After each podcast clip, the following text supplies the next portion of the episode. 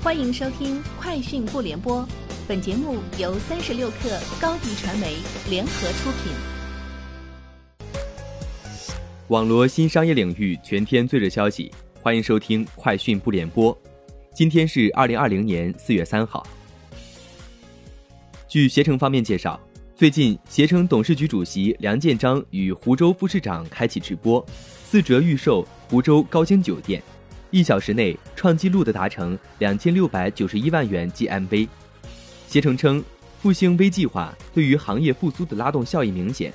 计划开启仅两周，携程酒店预售销量增长百分之两千。近日，五八同城招聘研究院发布二零二零年一季度人才流动报告，对今年一季度招聘、求职及薪资情况进行统计分析。报告显示。深圳招聘及求职活跃度均位居第一，上海企业平均支付月薪一万零五百二十六元，普工、技工类岗位招聘及求职需求高居首位，销售类职位支付及期望薪资均属最高。今天，拼多多物流电子面单负责人在回答物流媒体记者提问时表示，随着全国疫情的大幅缓解，能够感知到全国整体经济及电子商务行业。从三月初开始复苏明显，自三月十五号起，拼多多日均在途物流包裹数已稳定在五千万个以上，同比去年增幅超过百分之六十。从国家邮政局和通达系等快递行业的综合数据来看，目前与传统头部电商集团的总包裹数的比率在百分之六十三左右。潮流玩具品牌 Pop Mart 泡泡玛特举行开店活动。正式宣布入驻京东超市，为消费者准备了三千个专属限量福袋，二百六十九元八个盲盒，还有六十九元的入坑福袋。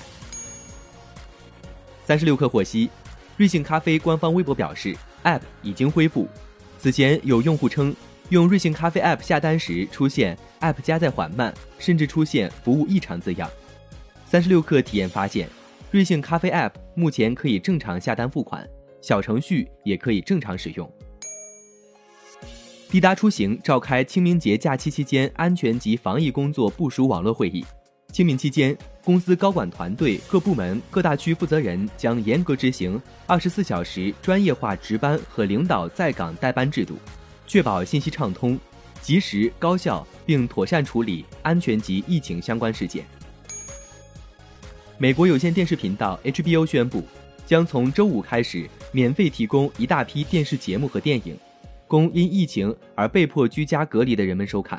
用户可以在任何支持 HBO Now 和 HBO Go 的平台上收看这些节目，包括 iPhone、安卓设备、智能电视、流媒体电视盒等。HBO 表示，初步计划是提供一个月的免费内容。该公司一位发言人说。有线电视供应商也可以通过 HBO 点播有线电视盒提供接入。Facebook COO 雪莉·桑德伯格最近表示，公司预期在2020年底前为其产品和工程团队再招一万名员工。桑德伯格是在接受 CNBC 采访时做出上述表态的。